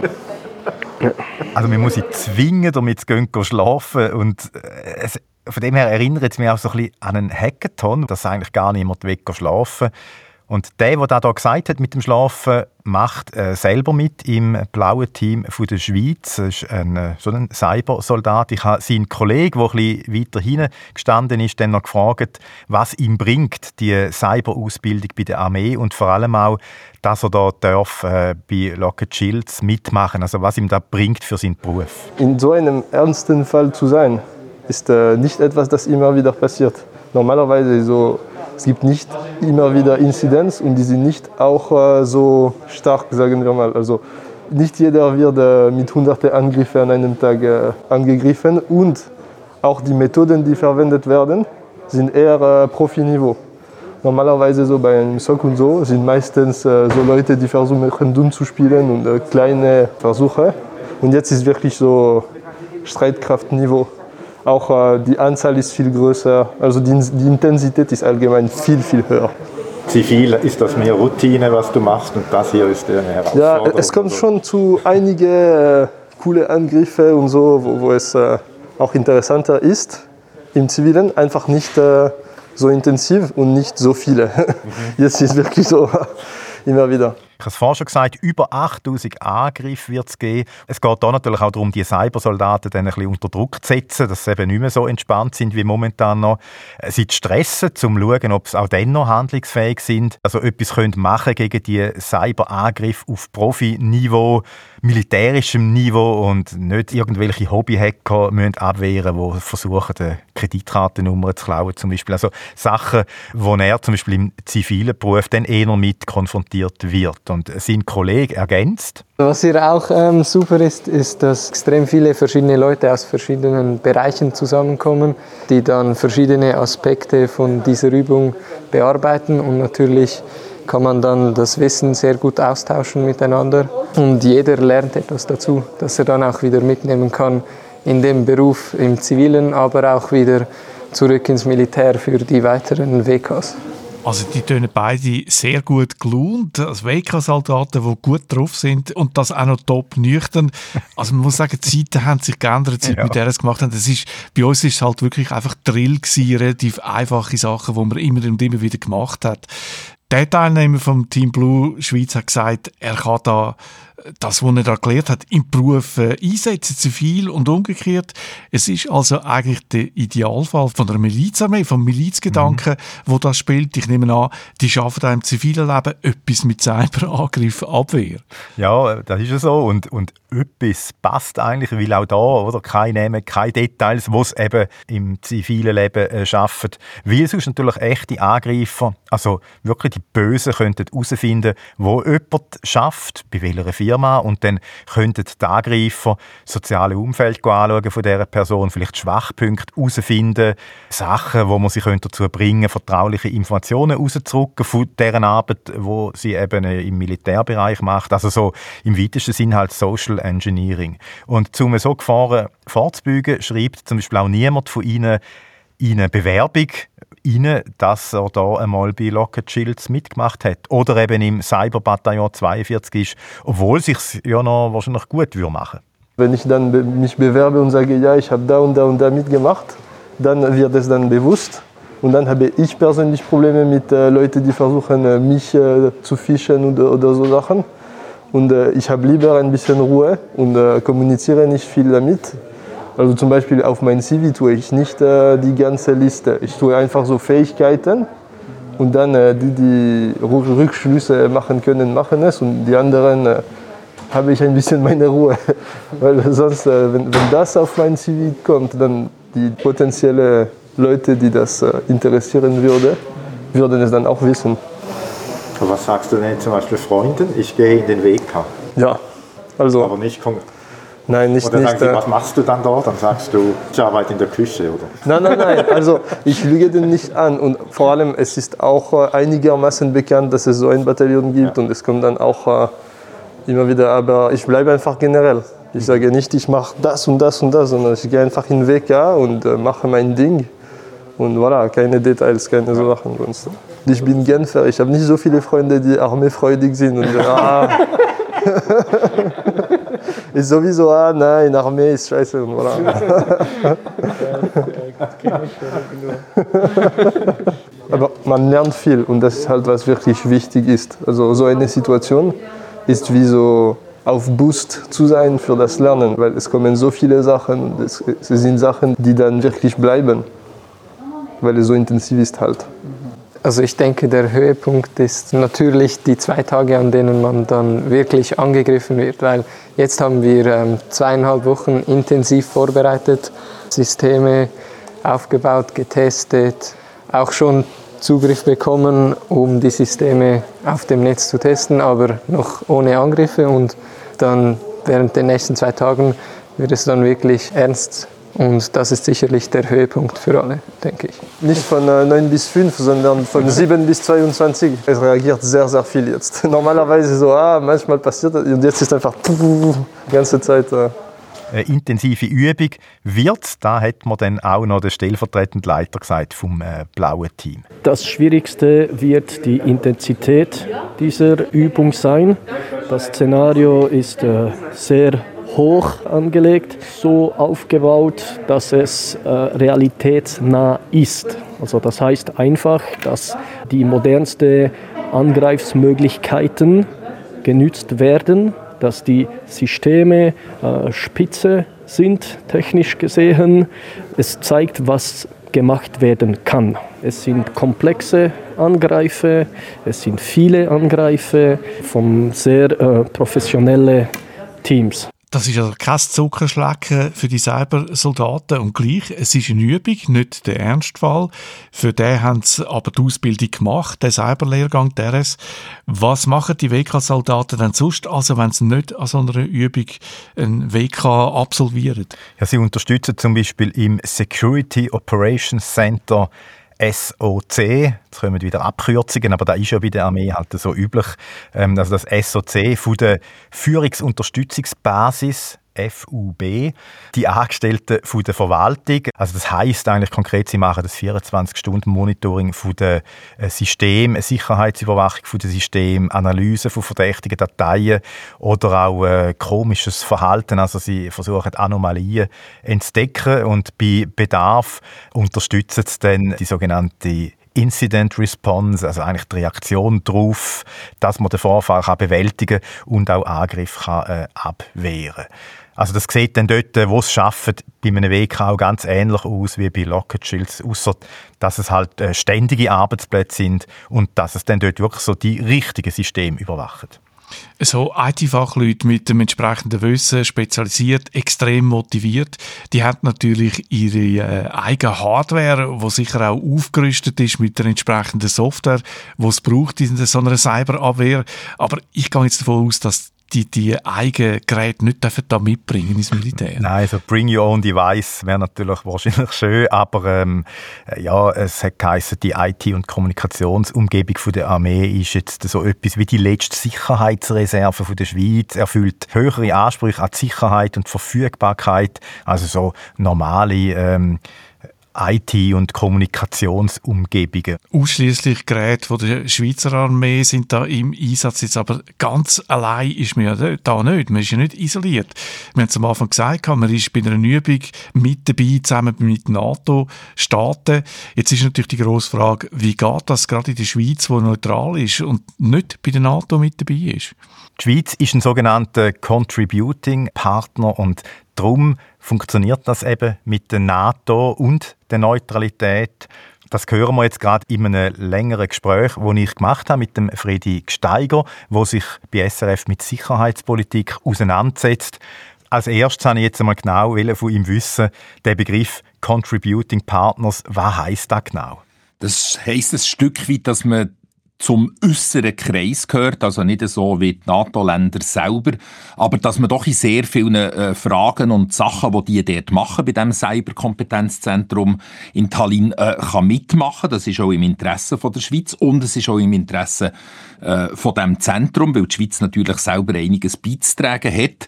Es ist ja so, dass äh, das Cyberzentrum nicht eigentlich eine NATO-Organisation ist. Es ist bei der NATO akkreditiert. Dabei sind dort 25 NATO-Länder, also nicht alle NATO-Länder, es gibt ja 30 NATO-Mitgliedländer, aber dafür sind auch noch eine Reihe von neutralen Ländern dabei, nämlich Finnland, Schweden, Österreich und die Schweiz, als eben als Contributing Partner, wo je nach Bedürfnis und Wunsch können mitmachen, auch mittragen das Zentrum und sich dort hier äh, können engagieren. Bringt denn das der Schweiz etwas da dabei zu sein, so als Contributing Partner. Das tönt ja so ein bisschen, man gibt viel und, und kann dann vielleicht aber nicht mitreden und kommt auch nicht so viel über. Weil ja, man, man trägt nur dazu bei, oder? Contributing. Der Begriff deutet ein bisschen das an, aber ich glaube, die Schweiz hat ja wollen dort hier mitmachen und, äh, und macht das auch, weil es durchaus im eigenen Interesse ist. Es geht ja im, äh, in, in so einem Zentrum, es gibt übrigens ganze Haufen solche Exzellenzzentren von der NATO, über 20 insgesamt. Äh, beim einen geht es um Analyse und Simulation von Luftoperationen. Das Zentrum ist zu Lyon. Es geht um Winterkriegführung. Das ist zu Boden, zu Norwegen. Es gibt ein Zentrum in Den Haag, wo es um zivil-militärische Zusammenarbeit geht. Es gibt ein äh, Zentrum für äh, Strategie, strategische Kriegsführung, Infokriegsführung, Propagandakrieg in Riga. Äh, bei diesen Zentren ist die Schweiz nicht dabei. Aber gerade im Cyberbereich hat natürlich die Schweiz auch alles Interesse zu erfahren, zu wissen, was an anderen Orten läuft. Äh, Cyber ist einfach nicht etwas, wo ein Land sich selber verteidigen kann. Dort ist Bedrohung vernetzt, weil es halt im Wesen von der ganzen Cyberwelt entspricht, dass eben die Vernetzung eigentlich im Zentrum steht. Also es ist weniger eine Einzelsportart, sondern so eine Mannschaftssportart, Cyberabwehr. Das kann man ganz, äh, ganz klar so sagen. Es hat einen Vorteil für die Schweiz, wenn man von anderen kann lernen kann. Und es hat einen Vorteil für die anderen, wenn man von der Schweiz, wo ja durchaus ein technologisch fortgeschrittenes Land ist, äh, kann lernen. Verteidigung ist ja generell immer weniger etwas, wo ein Land alleine kann bewältigen und im Cyberraum, bei der Cyberverteidigung gilt das ganz besonders.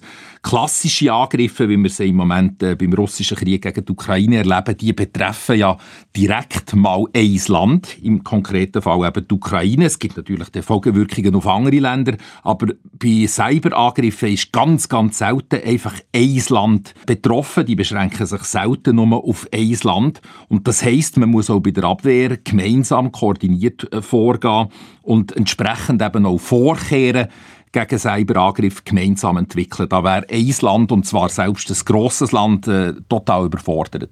Du hast gesagt, dass das ähm, Kompetenzzentrum Cyberabwehr eigentlich nicht direkt NATO ist, sondern von der NATO akkreditiert. Ist da der Grund, dass dort die Schweiz auch darf mitmachen, weil die Schweiz ja eigentlich nicht in der NATO ist und in dem Sinn sich ja da auch wieder die Diskussion dann stellen, ja, Schweizer Neutralität, das geht doch nicht, dass die Schweiz da mitmacht in einem Kompetenzzentrum, wo eigentlich irgendwie NATO ist.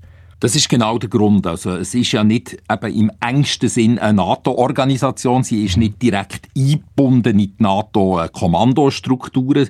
Sie hat keine operative Funktion, so ein Zentrum wie das äh, Tallinn. Es nimmt nicht teil an Kriegsoperationen. Man muss sich das vielleicht ein bisschen vorstellen wie eine Art Denkfabrik, wo Grundlagenarbeit äh, geleistet wird, wo Konzept entwickelt wird, wo natürlich gewisse Sachen auch geübt, durchgespielt werden. Aber insofern, und das sehen ja offenbar auch Länder wie Österreich, die ja ebenfalls neutral sind, so ist das neutralitätsrechtlich nicht bedenklich, wenn man bei so etwas, eben bei so einer Art äh, Think Tank mitmacht.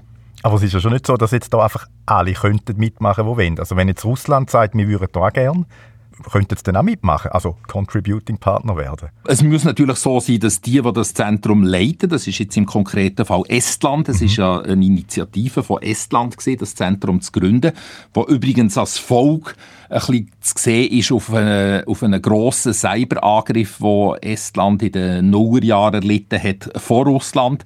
Also in diesem konkreten Fall äh, ist es sehr unwahrscheinlich, dass Estland wird Hand bieten, dass Russland dort mitmacht. Aber grundsätzlich sind die Kompetenzzentren von der NATO offen für ganze Haufen Länder, die mitmachen wollen. Von Ländern, die in diesem Partnership for Peace äh, Programm drin sind, wo ja die NATO nach dem Ende des Kalten Krieges gegründet hat. Äh, dort ist Russland übrigens auch dabei, im Moment natürlich nicht aktiv. Aber die Idee wäre schon gesehen, dass man viele Länder außerhalb vom Kreis der eigentlichen NATO-Mitgliedstaaten zu Partnerstaaten macht und punktuell mit denen zusammenschafft.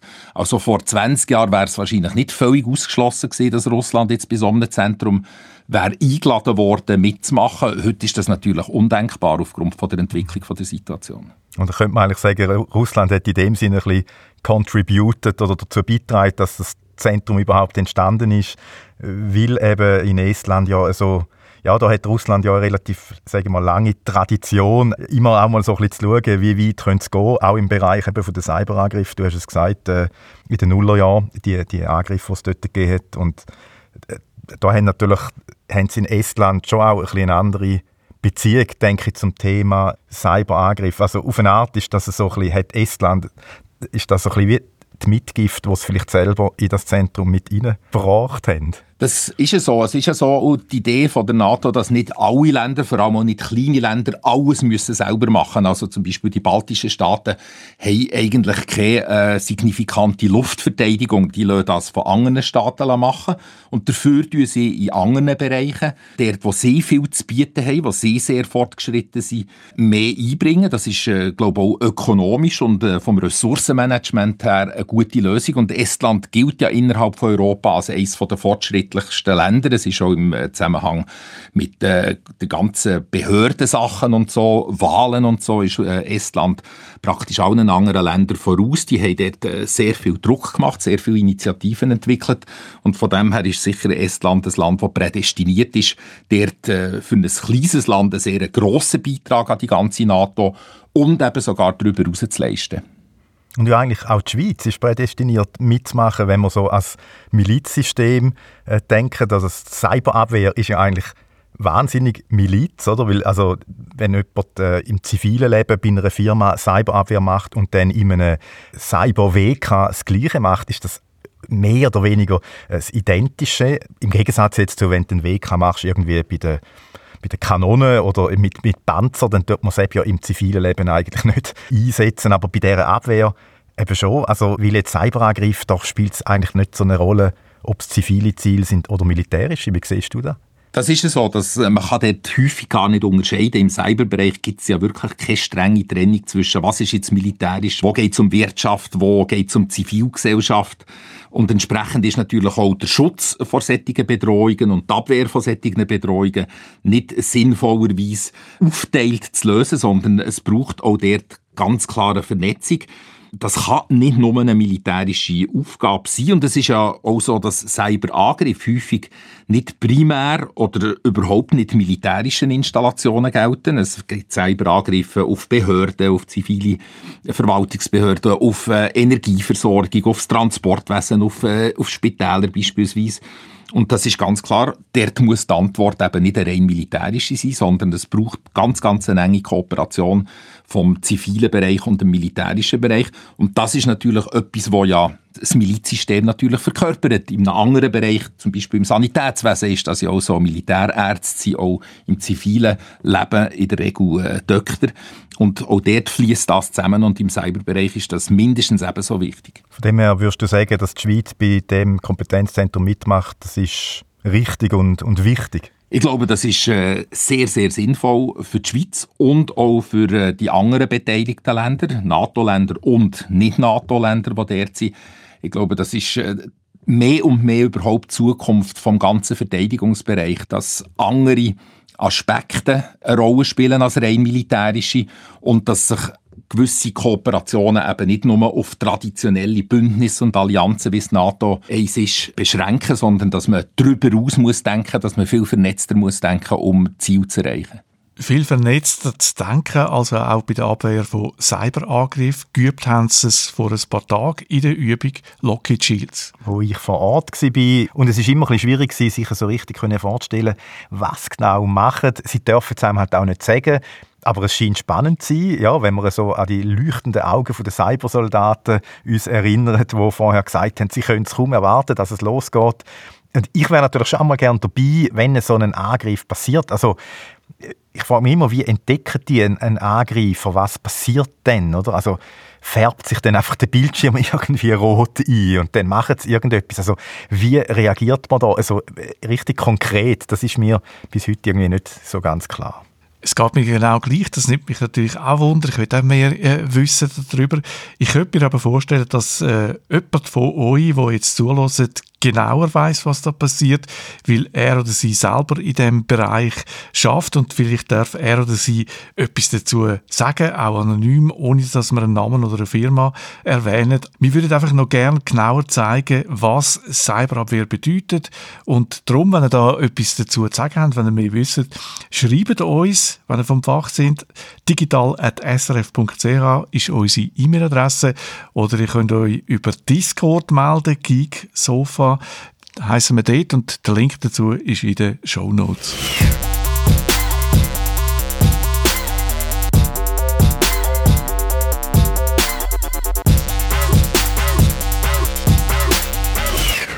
Guido, vielleicht kannst du dich besinnen, ich habe letzten Sommer ja mal sehr viele Briefe zur Post gebracht. Ich habe nämlich 116 Datenauskunftsbegehren abgeschickt, wo ich von allen möglichen Unternehmen wollte wissen was die so für Daten über mich haben kann ich mich noch gut erinnern an den Beitrag, unter anderem, äh, also vor allem auch als Ergebnis, dass äh, eigentlich nur ein bisschen mehr als die Hälfte von all den Unternehmen, die du da angeschrieben hast, überhaupt geantwortet haben. Und dass dann die Daten, die du dann bekommen hast, äh, häufig auch nicht so wahnsinnig aussagekräftig sind, weil die Antworten entweder wahnsinnig schwammig oder verklausuliert äh, formuliert sind. Alles in allem ist es wirklich ein ernüchterndes Ergebnis gewesen. Ich glaube jetzt nicht, dass das ein Jahr später gross wird anders ausfallen. Darum habe ich in diesem Jahr nicht 116 Datenauskunftsbegehren abgeschickt, sondern nur ein einziges.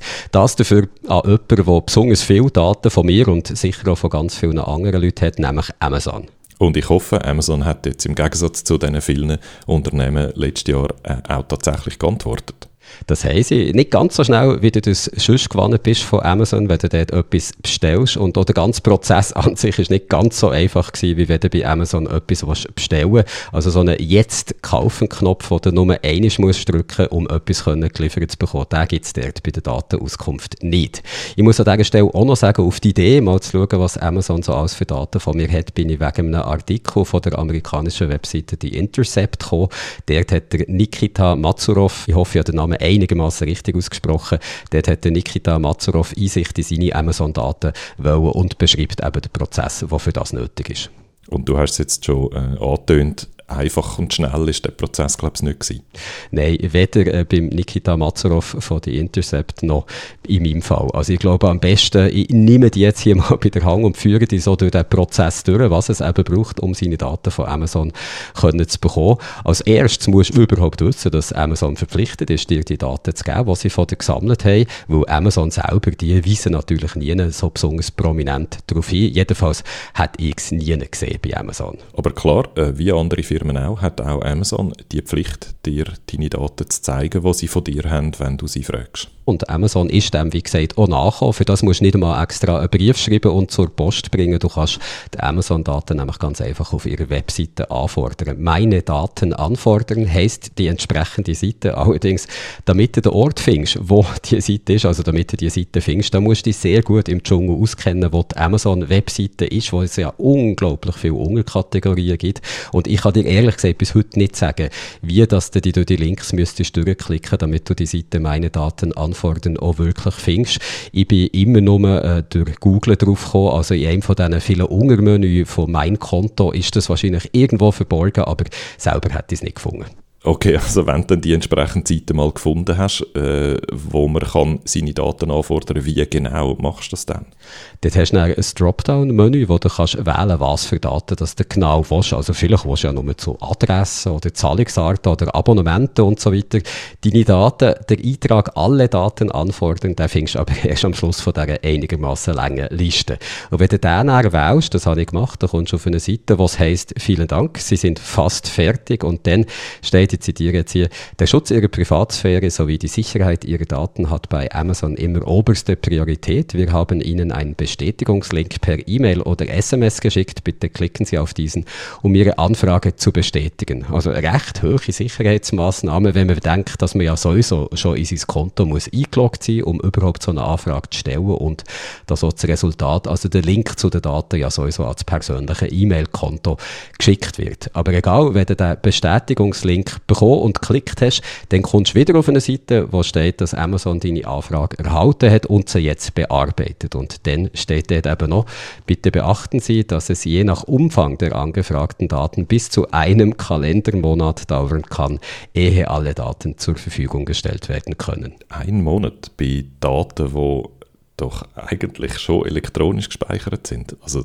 das tönt so, dass jetzt jemand bei Amazon muss in Papierordner geht Zeug zusammensuchen und, und kopieren gehen, bevor äh, sie dir das schicken können. Ja, wenn man das gehört vom Kalendermonat, hat man wirklich das Gefühl, dass da jemand die lange, lange Gänge bei Amazon muss ablaufen und sämtliche Daten irgendwie auf ein Wägeli laden und sie eben extra raussuchen. Und es hat mich auch erstaunt, warum das so lang geht und ich habe bei der Amazon-Pressestelle nachgefragt. Der Kontakt dort war sehr nett, gewesen, aber so wirklich auf meine Fragen eingegangen sind sie nicht. Sie haben mir zur Erklärung einfach etwas geschickt, wo sie auch gesagt haben, das können ich gerne zitieren, das mache ich jetzt hier. Wir sind darauf bedacht, sagt eben Amazon unseren Kundinnen, einen einfachen Zugang zu ihren Daten zu ermöglichen. Wir bieten mehrere Optionen, Daten direkt über unsere Produkte und Services abzurufen. Eine vollständige Datenauskunft erhalten die Kundinnen innerhalb weniger Tage. Um sicherzustellen, dass die Anfragen berechtigt und die Auskunft korrekt ist, kann die Bearbeitung bisweilen länger dauern. Wir prüfen ständig, wie wir den Datenauskunftsprozess für unsere KundInnen verbessern können. Also so weit, so nichts sagend muss man sagen. Bei mir hat es auch wirklich ein bisschen länger als wenige Tage gedauert. Allerdings nicht gerade einen Kalendermonat. Nach gut zwei Wochen habe ich das E-Mail bekommen, dass ich meine Daten jetzt herunterladen kann. Gut, jetzt hast du es geschafft. Jetzt hast du all deine äh, Daten bekommen, gefunden und bekommen. Äh, und jetzt wollte ich schon noch wissen, was sind denn das für Daten, die Amazon von dir gesammelt hat? Was ist da alles also drin gewesen? Das ist natürlich auch das Erste, was ich habe schauen wollte. Aber Amazon macht es eben, eben gar nicht so einfach. Also man bekommt die Daten nicht in einem Dokument mit Erklärungen vielleicht noch präsentiert. Man bekommt auch nicht alle Daten zusammen in einem Dokument oder einem File. Die sind nämlich auf verschiedene ZIP-Files verteilt gewesen, die ich alle einzeln haben müssen abladen Und jetzt rat doch mal, auf wie viele verschiedene ZIP-Files meine Daten bei Amazon verteilt waren. Ja, also die Hoffnung wäre ja eigentlich eins, aber weil du jetzt nicht so sagst, nehme ich an, es sind mehrere gewesen und hoffe jetzt mal, es sind nicht mehr als eine Handvoll gewesen. Eine Handvoll wäre ja etwa so fünf oder so, aber gang mal noch ein bisschen auf mit Raten. Ich, ich gebe dir noch einen Versuch. Also gut, ein Dutzend. ein Dutzend ist schon noch viel zu wenig. Es waren 164 oh. verschiedene ZIP-Files. In meinem Fall, ähm, beim Nikita Mazurov, den ich schon erwähnt habe, mit dem Intercept-Artikel dort, waren es nur 74 solche ZIP-Files, die er hat müssen abladen Also es kommt sicher darauf an, wie viel Dienst von Amazon du so nutzt. Ich zum Beispiel habe eine Alexa, also die Sprachassistentin von Amazon daheim, und auch dort sind Daten gesammelt worden, und zwar nicht zu knapp, aber da kommen wir noch dazu. Also darum habe ich wahrscheinlich ein bisschen mehr Files als andere Leute vielleicht hätten gehabt. Aber es kann gut sein, dass bei anderen Leuten, die noch mehr Dienste von Amazon brauchen, dass das noch mehr verschiedene einzelne Files wären gewesen. Ich habe, wie gesagt, 164 ZIP-Files einzeln müssen abladen und entpacken, weil eine Option alle herunterladen, das hat es nicht gegeben. Also ich habe wirklich jedes einzeln anklicken, downloaden und dann entpacken. Da macht Amazon einem also alles andere als, äh, wie, haben sie es vorher, wie haben sie es vorher formuliert, wie sie den Datenauskunftsprozess ständig können verbessern können. Da hätten wir jetzt einen konkreten Vorschlag, so ein alle herunterladen Knöpfchen. Wäre jetzt eigentlich wirklich nicht so, nicht so schwierig gewesen für das Technologieunternehmen Amazon. Ja, das glaube ich auch. Das wäre etwas, was Amazon jetzt schaffen sollte. Da haben sie also die Mittel dazu. Auch wenn der Umstand, dass Daten auf so viele verschiedene Files verteilt sind und dass es mit dem Liefern so lange geht, das hat, glaube ich, damit zu tun, wie Amazon Daten sammelt, also wie das die intern organisiert sind. Aber zu dem kommen wir dann noch. Und ja, die Vermutung liegt schon nach, dass es Amazon eben hier vielleicht nicht extra schwer macht, aber dass sie ihm zumindest auch nicht helfen, weil sie selber haben eigentlich nicht großes Interesse daran, wenn man die abladet. Ich vor längerem mal hier im Podcast, das ist so vor vier Jahren gewesen, ich habe selber müssen anschauen, über das sogenannte Dark Pattern Design geredet, also so Design-Tricks, die uns eben sollen dazu verleiten, Sachen zu machen, die wir eigentlich gar nicht wollen oder umgekehrt uns davon abhalten, Sachen zu machen, die wir eigentlich möchten machen. Die Tricks haben zum Teil sehr schöne Namen. Einer zum Beispiel heisst Roach Motel, also Kakerlaken Motel. So sagt man, wenn es eben einfach gemacht wird, in eine Situation reinzukommen, aber sehr schwer aus dieser Situation wieder rauszukommen. Und das trifft es eigentlich. Es ist sehr einfach, seine Daten an Amazon zu geben, aber es ist sehr schwer, die Daten wieder zurückzubekommen. Da würde mich jetzt noch interessieren, was sagt man dann beim eidgenössischen Datenschutzbeauftragten, beim EDÖP, äh, was man zu, also zu, zu dem vorgehen, oder? Ist, ist das überhaupt erlaubt? Ist das gesetzeskonform, wie die das machen? Ich habe beim EDOP nachgefragt, ob das so ist und ich muss jetzt leider sagen, dass die Antwort, die ich von der bekommen habe, ist jetzt auch nicht viel nützlicher gewesen, als das, was mir Amazon in dieser Sache hat geschrieben. Die Sprecherin vom EDOP, die hat mir auf Anfrage geantwortet, der Weg zur Datenauskunft sollte für den Konsumenten möglichst einfach und unkompliziert sein. Die Unternehmen sollten sich darauf einrichten, dieses Auskunftsrecht zu erfüllen. Das heißt, dass sie sich datentechnisch so organisieren, dass sie die Daten auf einfache Art und Weise weitergeben können. Also der Prozess soll möglichst einfach und unkompliziert sein. Ich glaube, das lässt ja doch viel Spielraum offen und zur Frage, wie denn die Daten präsentiert sollen werden, also ob die mit Erklärungen sollen kommen, dass sie die auch wirklich etwas nützen oder ob man es einfach so in ein File reinkippen kann, ohne dass man ein gross schlau wird, was für Daten sie zu dieser Frage schreibt die Sprecherin von EDUP. Die Daten sollen in einem gängigen Format zur Verfügung stehen, vollständig und richtig sein. Und da kann man sagen, wenn es jetzt darum geht, ist das überhaupt okay, wie Amazon das macht, gut.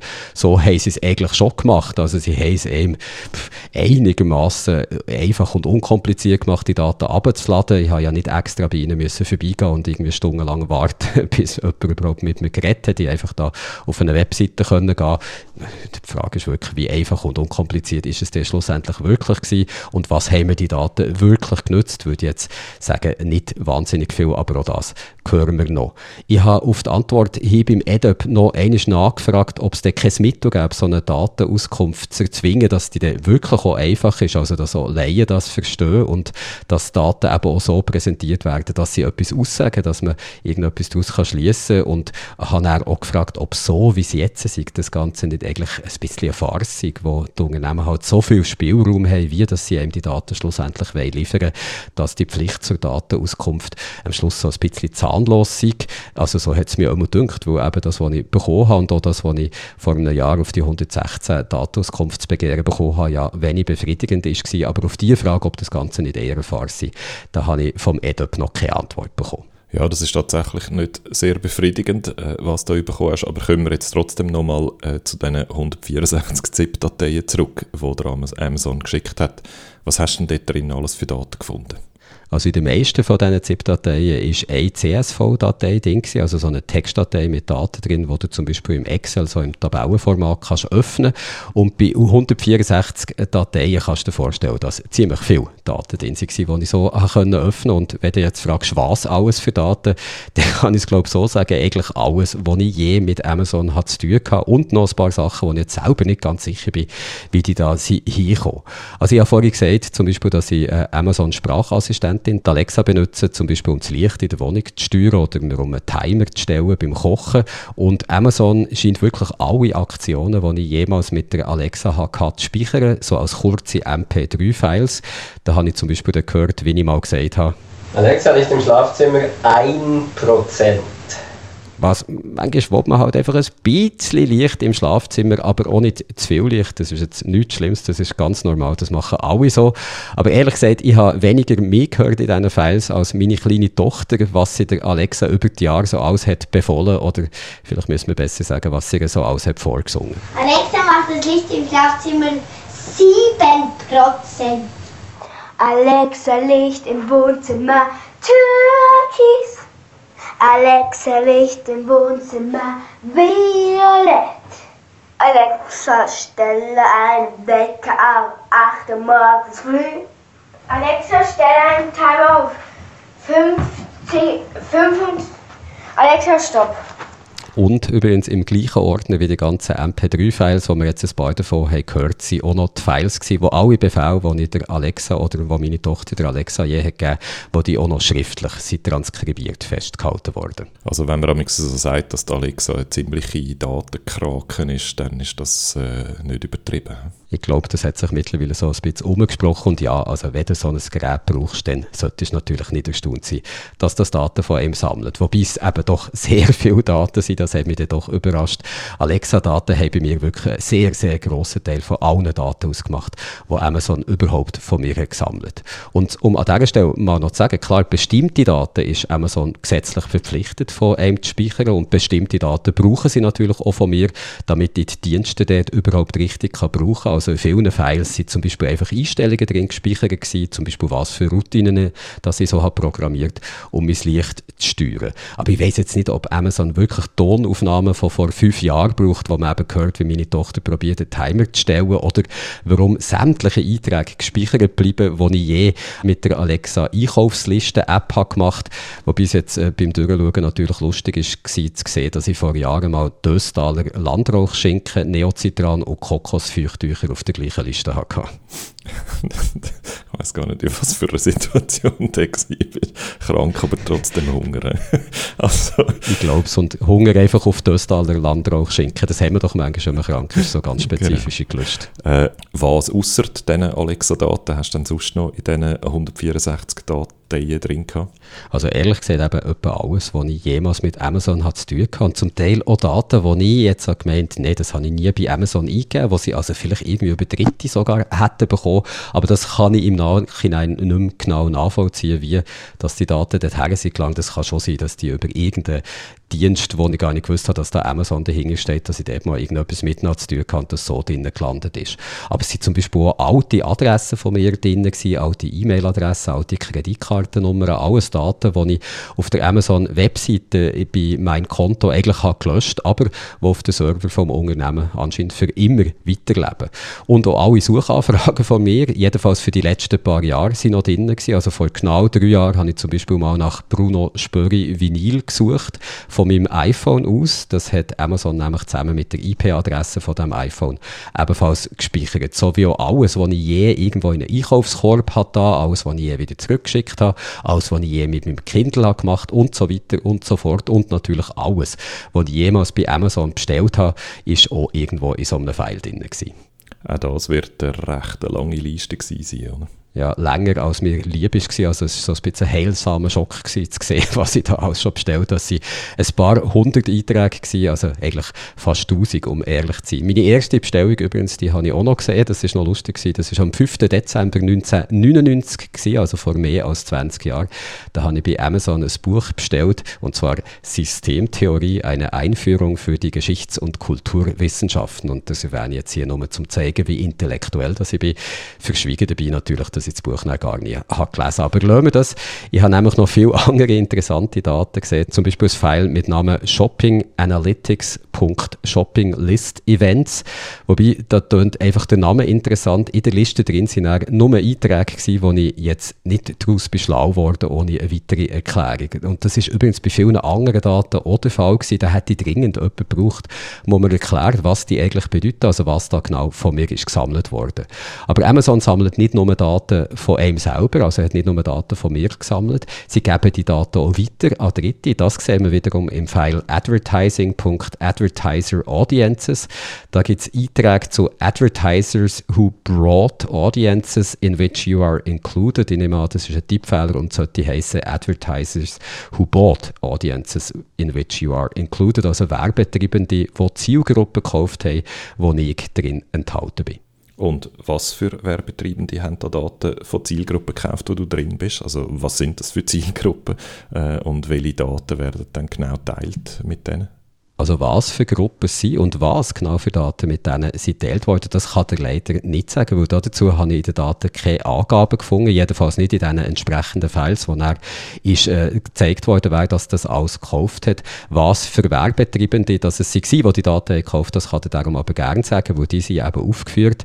Äh, ich sage jetzt nicht ganz alle, es sind über äh, 200 oder fast 200 sind es aber so bekannte Namen sind drunter gewesen, die meine Daten anscheinend oder zumindest Daten von meiner Zielgruppe haben gekauft haben also 20th Century Fox, American Express, BMW, Danone, Disney, Huawei, Ikea, die LA Clippers, äh, Lego, Mattel, Mazda, Nestle, Orange, Pepsi, Peugeot, Philips, Pizza Hut, Pro7 Sat1, Red Bull, Renault, Royal Bank of Canada, T-Mobile, Telekom Italia, Tommy Hilfiger, Unilever, Universal Pictures und äh, die Liste würde eben noch lang weitergehen. Das war jetzt noch ein kleiner Ausschnitt. Gewesen. Okay, jetzt haben wir glaube ich etabliert, Amazon sammelt nicht nur einen Haufen Daten von den Kundinnen und Kunden, sondern teilt mindestens einen Teil von diesen Daten auch mit Dritten. Und wenn man seine Daten von Amazon anfordert, dann dauert es ziemlich lang für ein Unternehmen, das sich sonst eigentlich räumt, wie schnell sie liefert. Und es ist auch ziemlich kompliziert. Äh, also sowohl, äh, wenn es darum geht, die Daten überhaupt anzufordern, wie auch, was man dann überkommt, in welcher Form man die Daten, dass die geliefert werden. Äh, du hast vorhin mal erwähnt, äh, du hättest eine Erklärung dafür, warum es so lange dauert und warum es so kompliziert ist. Also bitte klär, klär uns auf. Also ich habe ja vorhin gesagt, Amazon gäbe sich nicht gross Mühe, einem die Daten auf einfache und verständliche Weise zuzukommen, aber dass ich aber auch glaube, sie betreiben nicht extra Aufwand, um es einem extra schwer zu machen. Also dass es eben Wochen dauert, bis die Daten geliefert werden und dass die dann auf, in meinem Fall, 164 verschiedene ZIP-Files verteilt sind, das hat mit der internen Struktur von Amazon zu tun. Ich habe bei der Pressestelle von Amazon nachgefragt, warum das, das alles kompliziert ist und äh, ob es eben vielleicht damit zu tun hat, wie das Amazon Daten von Kundinnen und Kunden intern speichert, aber auf das habe ich leider keine Antwort bekommen. Ich habe aber zwei sehr ausführliche Artikel gefunden, die eine Erklärung bieten. Der eine ist vom letzten Februar von der amerikanischen Webseite Politico und der andere, ein sehr, sehr ausführlicher, ist von letztem November vom amerikanischen Investigativportal Reveal. Und beide Artikel die zeichnen eigentlich das gleiche Bild von Amazon als ein Unternehmen, das sehr schnell sehr groß ist worden, wo auch durch Zukäufe alle möglichen Richtungen hat expandiert. Also aus der Webseite, wo du am Anfang einfach hast können Bücher bestellen ist heute so ein Universalwarenhaus geworden, wo Produkte von allen möglichen Händlern anbietet, wo du nicht nur kannst Sachen kaufen sondern auch Bücher lesen, Filme schauen, Musik hören oder eben äh, Sprachassistentin wie Alexa kannst brauchen. Und das sind halt alles Dienste und Funktionen, wo immer wieder Daten anfallen und äh, Daten gespeichert werden. Wie man eben bei meinen 164 ZIP-Files sieht. Das Problem ist, es sind so viele Daten, die an so vielen verschiedenen Orten vom Unternehmen anfallen, dass Amazon selber gar nicht die Übersicht hat, was wo eigentlich von wem gespeichert ist. Also zu dem Schluss kommen beide Artikel, die ich da vorher erwähnt habe. In beiden kommen Angestellte, ehemalige Angestellte Manager von Amazon zu Wort, die genau das bestätigen, die sich eben beklagen, dass das Unternehmen nicht wissen, wo seine Daten sind und dass sie in der Vergangenheit auch viel zu wenig haben gemacht, um die Daten besser zu organisieren und besser zu schützen. Also so soll der ehemalige Sicherheitschef von Amazon in einem internen Memo klagt haben, ich zitiere das mal übersetzt auf Deutsch, wir kennen die Datenflüsse und Speicherorte sensibler Daten nicht systematisch, wir haben keine Ahnung, wo unsere verdammten Daten sind. Und der andere ehemalige Mitarbeiter hat gesagt, das äh, zitiere ich auch wieder übersetzt auf Deutsch, Amazon ist so schnell gewachsen, dass es nicht weiß, was es besitzt. Sie wissen nicht, wo sich ihre Daten befinden, also wissen sie auch nicht, ob sie sie richtig schützen. Und mit richtig schützen meint er nicht nur gegen Angriff von außen, sondern auch vor unberechtigtem Zugriff von den eigenen Mitarbeiter, Mitarbeiterinnen. Es sei bei Amazon nämlich lang gang und gäbe gewesen, dass die Angestellten gerne mal so nach Prominenten in der Datenbank haben gesucht und geschaut, ob die in der Vergangenheit irgendetwas Unanständiges bestellt haben oder dass sie auf diese Weise auch Ex-Freundinnen oder Bekannte haben ausspioniert. Ich muss hier auch sagen, dass in diesen Artikeln, die ich erwähnt habe, auch Amazon-Sprecher, Sprecherinnen zu Wort kommen und die sagen, die Vorwürfe würden nicht stimmen. Und auch in dem Artikel von The Intercept, den ich ganz am Anfang habe erwähnt weist der Amazon-Sprecher die Vorwürfe entschieden zurück, dass sie nicht wüssten, wo ihre Daten, also wo sie Daten von den Kundinnen und Kunden gespeichert haben.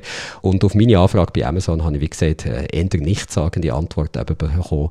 Also, dass wir sind darauf bedacht, unseren Kundinnen einen einfachen Zugang zu ihren Daten zu ermöglichen, aber nicht irgendwie etwas dazu, ob eben die Daten sehr kompliziert an verschiedenen Orten gespeichert sind und ob Amazon vielleicht selber gar nicht genau weiß, wo überall was für Daten von wem liegen. Da steht jetzt Aussage gegen Aussage, da ist schon jetzt freigestellt, wem, wem das er glauben will. Wenn es einem jetzt trotzdem nicht wohl ist, dass Amazon so viele Daten von einem sammelt, kann man irgendetwas dagegen machen, außer natürlich einfach Amazon als ganze Firma nie mehr zu nutzen und den, den Rücken zu kehren.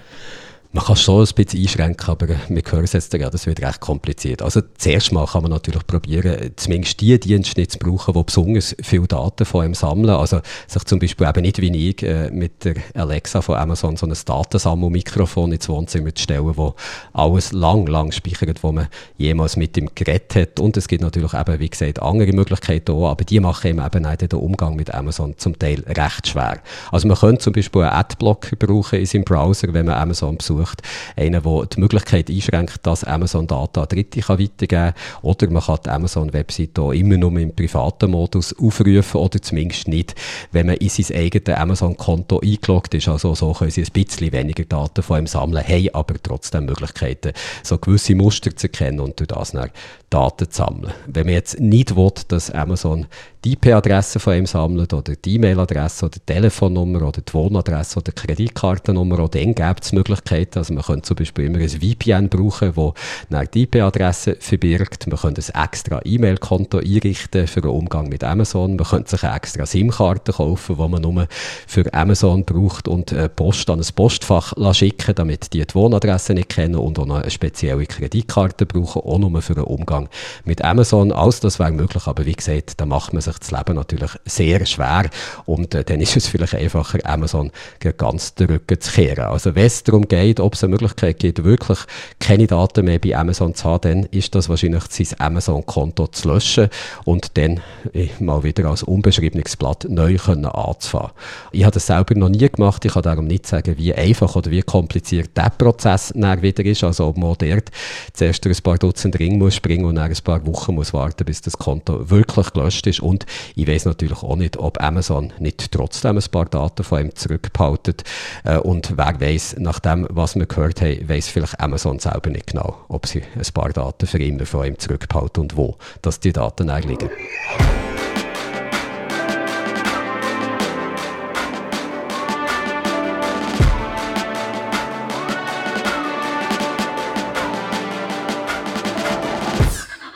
Letzte Woche haben wir ja darüber geredet, was passiert, wenn man zum Beispiel Podcasts in höherer Geschwindigkeit als eigentlich denkt, lost in eineinhalbfacher Geschwindigkeit zum Beispiel so, wie ich es gerne mache.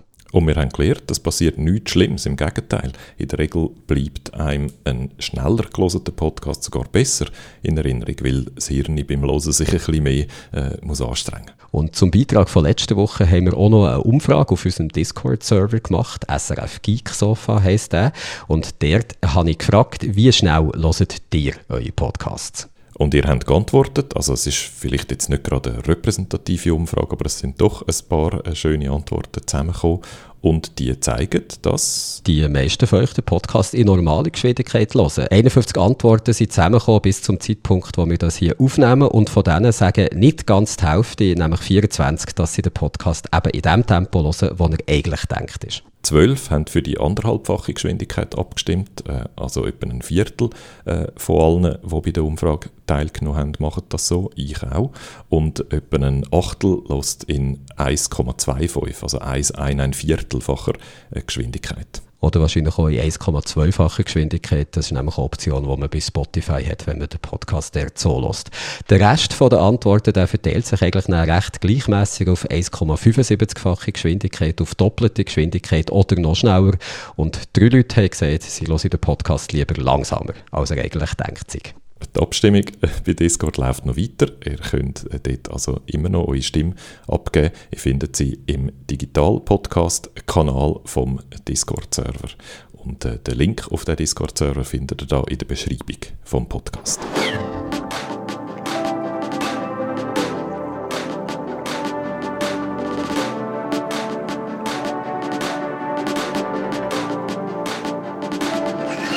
Und da sind wir schon am Schluss vom Podcast von dieser Woche. Aber wie sagt das alte Sprichwort so schön, nach dem Podcast ist vor dem Podcast. Schon nächste Woche sind wir wieder zurück. Eine gute Woche. Bis dann. Adieu. Tschüss.